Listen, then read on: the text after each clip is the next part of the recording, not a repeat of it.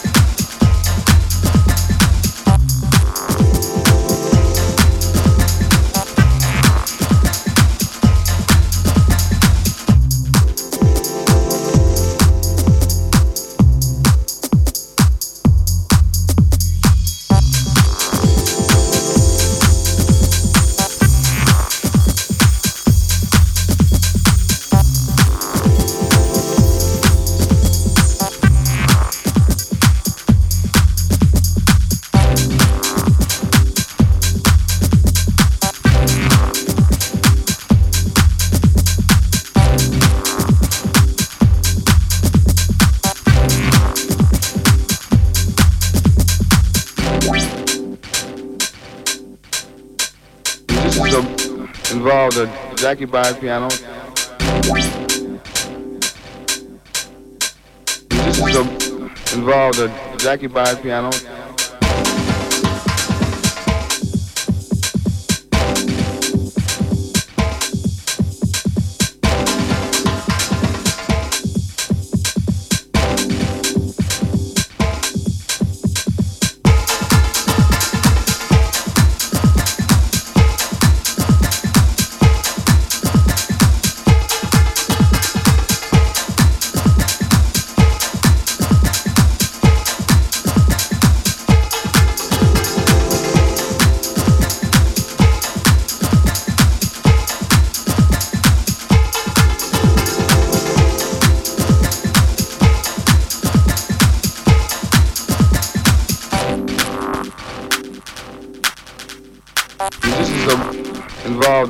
Jackie Byers piano. Musicians involved a Jackie Byers piano.